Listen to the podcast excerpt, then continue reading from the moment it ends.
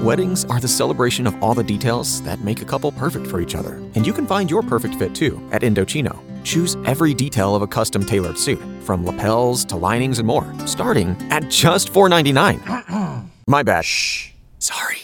Find the suit that's perfect for you. Go to Indochino.com and use code PODCAST for 10% off any purchase of $3.99 or more. That's 10% off $3.99 or more at INDOCHINO.com.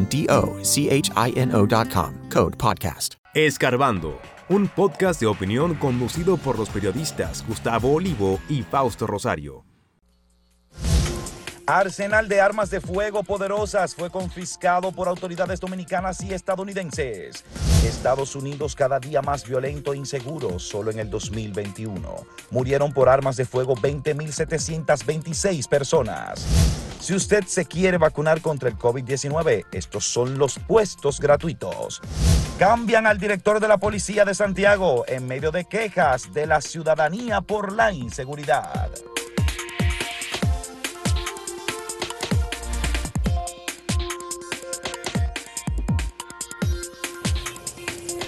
Un operativo conjunto de autoridades de la Policía Nacional, del Ministerio Público de República Dominicana, de los técnicos especializados de la Dirección General de Aduanas y eh, con la colaboración, cooperación de un cuerpo especializado de los Estados Unidos que venían dando seguimiento al envío de eh, cargamentos que se suponían que eran mercancías eh, legales eh, fue descubierto eh, una especie de arsenal, un almacén de armas en una vivienda de Santo Domingo Este y hay dos personas apresadas. Pero se trata de armas de alto calibre.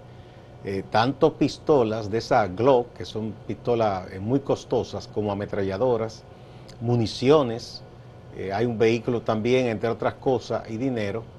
y qué bueno que fue descubierto eh, este cargamento de armas ilegales porque esas armas iban a ser traficadas, vendidas. ¿Y a quién le interesa comprar un arma ilegal? Tener un arma que no esté registrada. Eh, yo pienso que quien más quiere un arma que no esté registrada y de manera ilegal es un delincuente. Claro. Porque si es legal, alguien que tenga un negocio y necesite protección, va a interior y policía y se registra y declara para, para hacer para hacer fechorías. El que no, exactamente, el que la quiere oculta es porque no iba a hacer buen uso de esas armas. De manera que qué bueno que fue descubierto. A mí me sorprende la este cantidad de armas, varios fusiles. Aquí yo estoy leyendo y veo uno, dos, tres, cuatro, cinco, seis, siete, ocho, nueve, diez. Más de diez fusiles decomisados. Y un fusil es un arma de guerra. Sí, sí, de diferentes eh, calibres y marcas cada uno. Eh, eso llama muchísimo la atención porque la gente por lo regular entiende que el tráfico de armas en República Dominicana entra por Haití, es lo que he escuchado que muchas personas siempre, siempre comentan y mire como en este caso, esas armas vinieron desde los Estados Unidos tratando de pasar de forma legal en, un cargamento de mudanza, eh, escondidas en electrodomésticos y, y al parecer esto es algo que las autoridades dominicanas y estadounidenses le han venido dando seguimiento desde hace un tiempo, porque cuando decomisan un cargamento así tan grande es porque hay una pista, hay, hay un proceso de investigación ampliado y me parece que el asunto es, es serio. Yo leyendo esta información y la cantidad de armas decomisadas, me, me trasladé al atraco en la bomba de GLP en Los Mameyes, viendo el video cómo esas personas llegaron en esa camioneta con armas largas. Entonces yo podría entender que, que, detrás de todo esto hay personas muy malintencionadas que se, que se dedican a este tipo de fechorías y quién sabe si, si también esas armas de aquí salen hacia otros países. Eh, a mí no me gustan las armas, pero hay gente que le gustan y hasta va a un polígono y como deporte aprende a disparar. Pero ah, bueno, tú puedes decir una escopeta de perdigones, ¿verdad? Un revólver o pistola, pero un fusil o una cosa de que una Kalonikov, AK-47 o como se llama la que son que fabrican en Israel, eh, una UCI. Una UCI. ¿A quién le interesa un arma así que no sea militar? A un asaltante. Digo yo, porque ¿para qué usted quiere un arma de guerra? A las bandas, sobre todo. Entonces, eh, eso es muy peligroso. Yo creo que esa investigación debería ampliarse más para ver si esta gente ya había traído armas y a manos de quién fueron a dar esas armas. Y me da pena por una joven que aparece ahí, una muchacha muy joven, involucrada en estas cosas, ¿verdad? Regularmente ocurre que esas muchachas son metidas en estos eh, problemas, a veces por su pareja, la embaucan y la meten en eso, ¿no? y entonces eso es muy triste porque eh, por este tipo de delito eh, siempre imponen penas de muchos años de prisión. Sí, sí, sí, pero también aparecen sus dos o tres mujeres que son así, Que las guapas y que le gustan esa, esos embrollos. Claro, yo conozco muchas, muchísimas, claro. Manténmela lejos, señor. Imagínese usted. Y hablando, hablando del, del tema de las armas, eh, a mí como que se me arruga el corazón con, con la noticia de, de la masacre en Texas, en la escuela, donde fallecieron como unas 21, 22 personas. Contando iban veinte y tantos ya, Sí, entre sí, sí, niños y una profesora o profesor. Terrible. Muy pronto se acerca lo que es una convención de, de armas allá mismo en Texas, donde el expresidente Trump dijo que tiene grandes anuncios que hacer en esa en esa convención. Vamos a ¿Por ver. qué él apoya todo Vamos eso? a ver qué él va a decir por eso el mismo, porque, porque él apoya que las personas puedan tener sus armas, pero fíjese la cantidad de casos que han ocurrido durante el- los años en Estados Unidos, más de 20 mil personas muertas. Eso fue solo en 2021. Dios Eh, hay una página de Trace que da seguimiento a esto. Eh, y ahí hay muertos por violencia de odio, o sea, así racista, y simplemente por, por uso de armas, a veces suicidio, homicidio. Sí, pero Eh, esa, esa, eh, asociación que se va a reunir se llama la Asociación Nacional del Rifle. Es una cosa que tiene más de 100 años, pero detrás de esa asociación, que son personas que aman las armas y que dicen que es un derecho y que es una enmienda, una cosa en la Constitución, sí, eh, detrás de esa gente hay un lobby poderosísimo de la industria de las armas. Estados Unidos es el país que más fabrica y vende armas dentro y fuera. Eh, y le gustan tanto las armas a los norteamericanos que incluso ellos compran otras fabricadas en otros países. Les gustan unas armas rusas que hay, la Kalashnikov, la eh, AK-47, la otra ametralladora que dijimos de Israel, la UCI.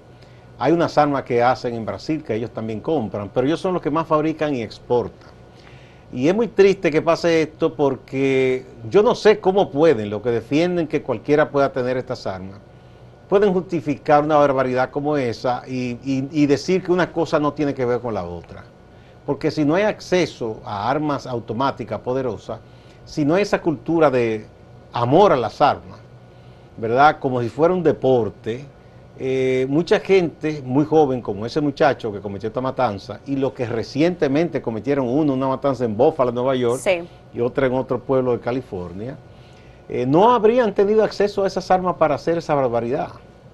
Eh, entonces, es- eso es muy triste lo que está pasando en esa sociedad. O sea, esa sociedad yo la veo, no le veo futuro, porque eh, tanta violencia, tanta droga, tantos extremismos, eh, reviviendo todo Yo ese creo- racismo. y Yo creo que ahí es que está el detalle en los extremos, porque si usted se fija, la mayoría de esas de esos tiroteos ocurren contra grupos minoritarios, eh, ya sean latinos, comunidades latinas, comunidades negras, eh, comunidades asiáticas o, o la misma comunidad LGBT. ¿Se acuerda el tiroteo en el Ah, bar en, Miami, en Miami, una que discoteca? mataron muchísimos. Sí, entonces eh, ese, ese odio racial que, que hay, que todavía existe, eh, es lo que, lo que tiene eh, la sociedad de Estados Unidos como está. A mí me daría mucho miedo decir me voy a vivir a Estados Unidos porque uno no sabe si, o sea, aparece cualquier persona con alguno de estos prejuicios y me toque la mala suerte, porque a cualquier persona le, puede le A puede cualquiera pasar. le puede pasar. Entonces, es. eso de las armas, yo entiendo que, que hay que hay que vigilarlo, hay que prestarle atención, hay que regularlo. No cualquier persona puede tener un arma. Hay muchísimas personas con problemas eh, mentales que no están capacitadas ni siquiera para andar solos y toman un arma simplemente porque la una de las enmiendas de la Constitución te, te avala a ti que tú puedes tenerla. Entonces, eh, es una cosa desastrosa y, que le lleva dolor a que esa sociedad debe hacer una profunda introspección, porque Sí, sí, sí, sí, sí, hay países en que la gente tiene armas. La misma vecina de Estados Unidos, Canadá, un lugar donde la gente va de cacería y así, pero en Canadá no se ve muy tantas- rara vez se ve un canadiense que se ponga loco y vaya a una plaza y comience a matar personas. No, no, no. En, en, Canadá lo que ocurre es que eh, la tasa de suicidio es muy alta. Bueno, pero eh, Estados Unidos también es altísimo. o sea que ellos hacen de todo, matan y se matan los norteamericanos. Ay, Dios mío. Pero no así, de que, una gente viene y arremete contra un grupo. Eh, esa sociedad tiene que, tiene que analizarse. Se ha vuelto una, una cultura eh, por deporte, por así tiene Que, tiene, que, tiene que autoexaminarse profundamente. Vamos a ver el tema que hemos puesto para que ustedes opinen hoy. Este es un tema de política, pero es política internacional porque la hermana República de Colombia, tendrá elecciones presidenciales este domingo. Y hay una carrera muy reñida, por lo menos entre Petro y entre eh, eh, Fico Gutiérrez y Rodolfo Hernández. Vamos a ver, ¿qué opinan ustedes? ¿Quién ganará la presidencia de Colombia este domingo? ¿Gustavo Petro?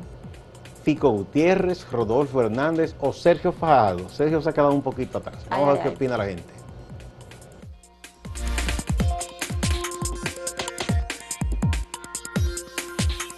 Si quieres anunciarte en este podcast, escríbenos a podcast.acentotv.de.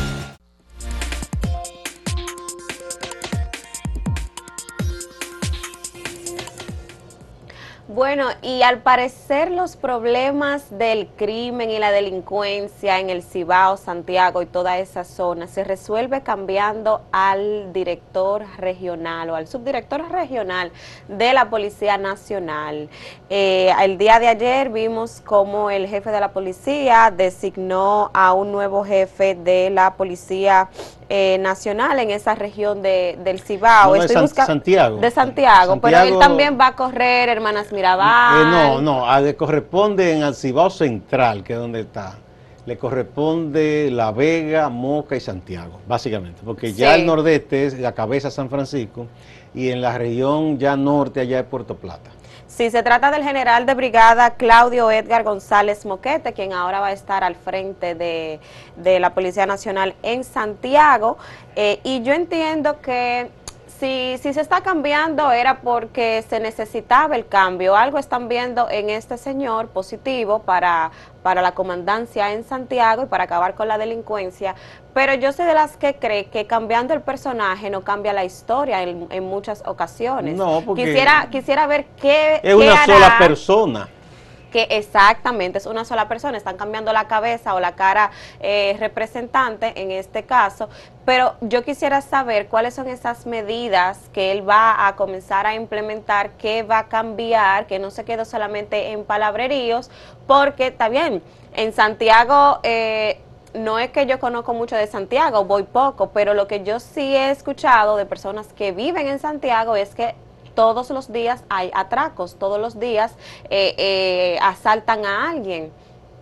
Entonces, ¿qué va a pasar? ¿Qué va a cambiar? Casi como, como en todo el país, sobre todo en las ciudades más grandes. Ya Santiago es una urbe que tiene ya sus complicaciones, ¿no? Sí, pero hablamos de Santiago porque ahí fue que ocurrió el cambio. Exactamente. Ocurrió el cambio recientemente. Eh, no, no, eso es, uno piensa que esto es un cambio, como dicen, cosmético, quitar una, un rostro por otro, pero si no hay cambio profundo en la propia policía, y el cambio de estrategia de cómo prevenir, sobre todo, y, combatir el delito, no va, no habrán grandes resultados. Bueno, aquí dice eh, también que recibió la integración de unos 150 agentes, 12 eh, camionetas y 15 motores. Sí, de las que han estado en todo el país están eh, dotando a la policía. Eso hacía falta. eso, es, eso es bueno. Porque había, es verdad que hay muchas patrullas estaban prácticamente a pie o en vehículos muy destartalados. Por un lado, esos agentes hay que ver si son nuevos o trasladados de otros lugares. Mm, habría que, habría, que verificar, pero no me sorprendería si fuera si fuera traslado. Lo que Yo digo porque entonces sería como desnudar a una persona para vestir otra, ¿no? Que normalmente eso eso es lo que hacen, pero yo eh, espero que esta nueva gestión del director eh, del regional del Cibao Central de la Policía Nacional venga con pilas nuevas, que se demuestre que realmente la Policía Nacional quiere hacer un trabajo. La confianza del pueblo dominicano hacia la Policía Nacional es nula ahora mismo. Eh, un policía y un delincuente para el dominicano es prácticamente lo mismo y es quizás una, una opinión fuerte, pero así como la gente lo ve y no podemos maquillar ni, ni disfrazar. Aunque aparecen sus policías que son buenos, sí, pero pagan lo malo justo por empaña. pecadores porque lo malo lo la gente tiene desconfianza porque hay muchos que en verdad eh, no, no cumplen con su deber. O sea que un colega de Santiago, eh, Esteban Rosario, siempre dice que lo que mandan siempre como nuevos directores en el Comando Cibao Central.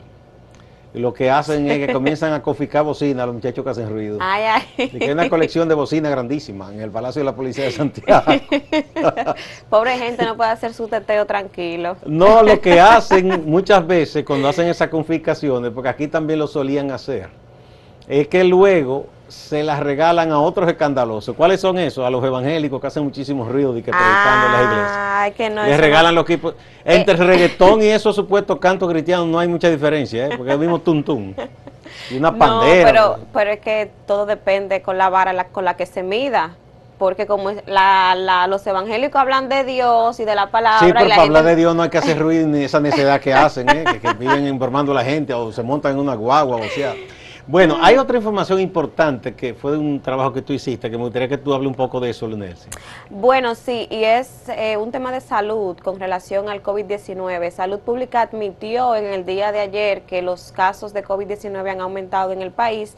Sin embargo, eh, entiende y le, le- le exhortó a la población a no preocuparse porque eh, todo está bajo control. Ayer se reportaron 222 nuevos casos de COVID-19 con 40 nuevos internamientos y con esta información aprovechamos para recordarle a la gente que todavía quedan centros eh, De de vacunación. vac- tanto de vacunación, hay pocos, de 700 y, y algo que teníamos al principio de la pandemia, quedan algunos 400 a nivel eh, nacional, y los puestos para realizarse pruebas de COVID eh, de forma gratuita, tanto la PCR como la de antígeno, hay unos 350 centros distribuidos a nivel nacional. Aquí en Santo Domingo tenemos algunos, déjeme buscar la lista por acá.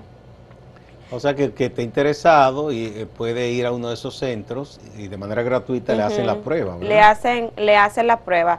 Eh, pero si hay personas que prefieren irse a un laboratorio privado a pagar mil y pico de pesos, también Un- esa, un esa chin- opción Un es chin más le cobran. ¿eh? un chin más, ya está Sí. tan cara.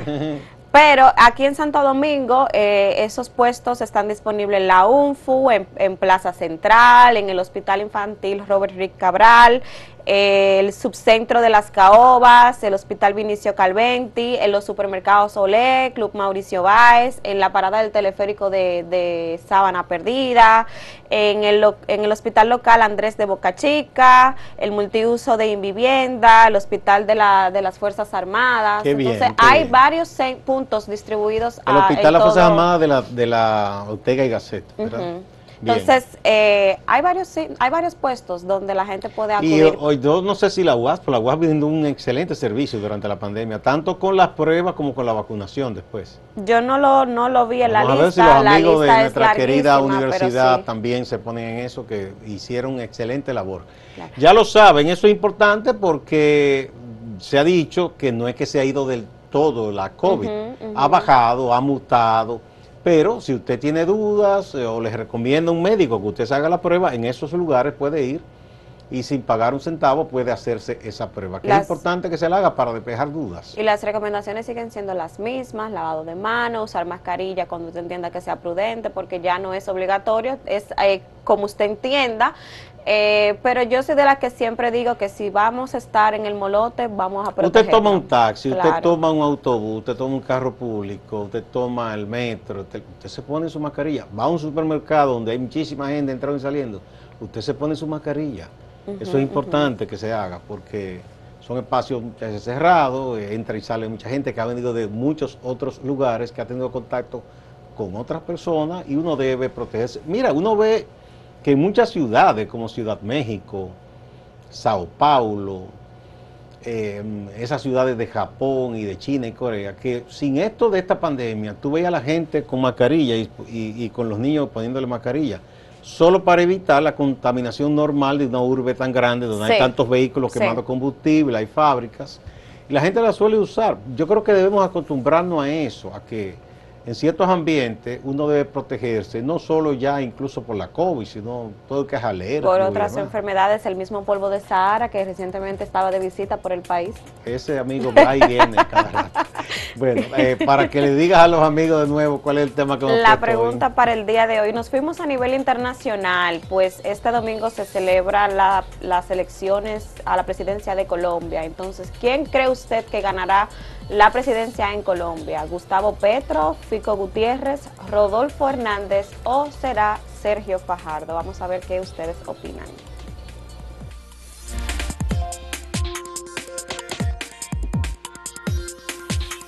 Síguenos en redes sociales, arroba acento diario y arroba acento TV.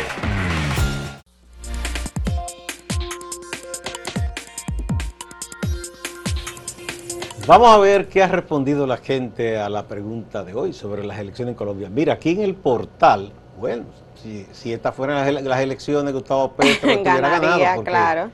En el portal, Gustavo Petro tuvo una opinión favorable de 71.19% que piensa que él ganará las elecciones del domingo. En segundo lugar, hay dos empatados, que son Fico Gutiérrez y Rodolfo Hernández, ambos con 11.86%. En último lugar está Sergio Fajardo con 5.08%. Eso es en acento.com.do. Aquí en Twitter vemos también que si las elecciones fueran hoy, eh, resultara electo Gustavo Petro con un 59% de los votos. En segundo lugar quedaría Fico Gutiérrez con 25.6% y el mismo escenario, Rodolfo Hernández y Sergio Fajardo empatados con 7.7% cada uno. Bueno, aquí en YouTube, eh, Gustavo Petro, el 69% piensa que será él que ganará las elecciones. Bueno, está fuerte. En segundo lugar, un 13% piensa que será Fico Gutiérrez. En tercer lugar, un 12% piensa que será Rodolfo Hernández. Y en cuarto lugar, un 7% piensa que será Sergio Fajardo. Bueno, tiene su público, Gustavo Petro, aquí en República Dominicana. Sí, claro, que esto es simplemente lo que la gente piensa. Lo que la gente piensa, claro.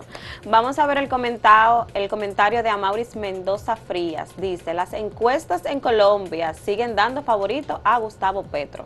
Bueno. Aquí está Omar Acosta que dice, próximo Venezuela. Ay, Dios Yo no sé qué querrá decir. Sí, porque dicen que Gustavo Petro es comunista.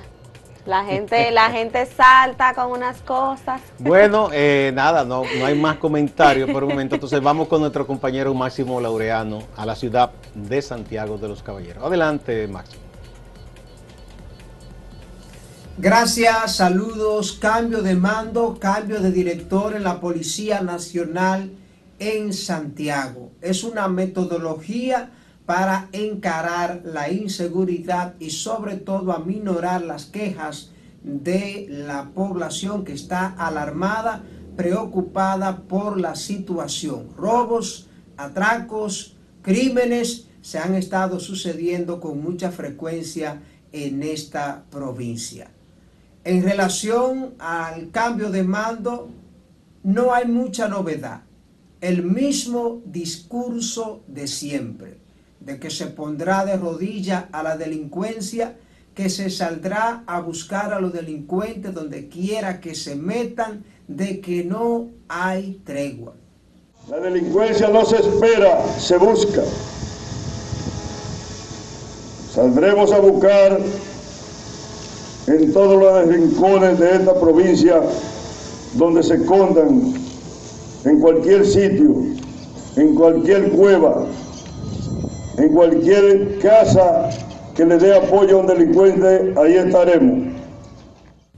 Quien asume el cargo, el general de brigada Claudio Edgar González Moquete, de inmediato habló de lo que sería su librito para enfrentar la delincuencia y devolver la tranquilidad a Santiago. Combatir la delincuencia el crimen organizado y el fragero de las drogas, el cual lo lograremos con un plan operativo que ejecutaremos en coordinación con las autoridades. Pero esa labor no podrá realizarse sin la ayuda de los ciudadanos y ciudadanas, ya que necesitamos el apoyo de la gente buena de la provincia de Santiago. Y como en esta obra no puede faltar la despedida del que se va, aquí está lo que dice el general saliente Ernesto Rodríguez García. Me voy con la, frente en alto porque cumplí la misión apegado a los principios éticos y morales que me enseñaron mis padres y que fueron reforzados en la gloriosa Academia de la Policía Nacional, donde fuimos formados. Sobre el tema de la inseguridad en Santiago, toma un turno Abel Martínez, quien más que como alcalde, habla como precandidato presidencial del Partido de la Liberación Dominicana. La incapacidad del PRM y de este gobierno eh, parecen más actos de comiquería y de payasería. A ellos solamente le falta decir que el polvo del Sahara es culpa del Partido de la Liberación Dominicana. Que se pongan a trabajar, que se pongan a gobernar, que el pueblo los puso ahí, una parte del pueblo, errado, pero lo puso ahí para que resolvieran los problemas de este país. Activistas sociales, dirigentes comunitarios del municipio de Baitoa alertan sobre la explotación de Loma Los Melaos. Es una zona que podría ser explotada por la empresa Cemento Cibao, pero los dirigentes comunitarios advierten que hay un proceso pendiente en el Tribunal Constitucional y que como tal la empresa no puede actuar distante pero pendiente, actualidad y objetividad desde Santiago. Siga la programación de Acento TV.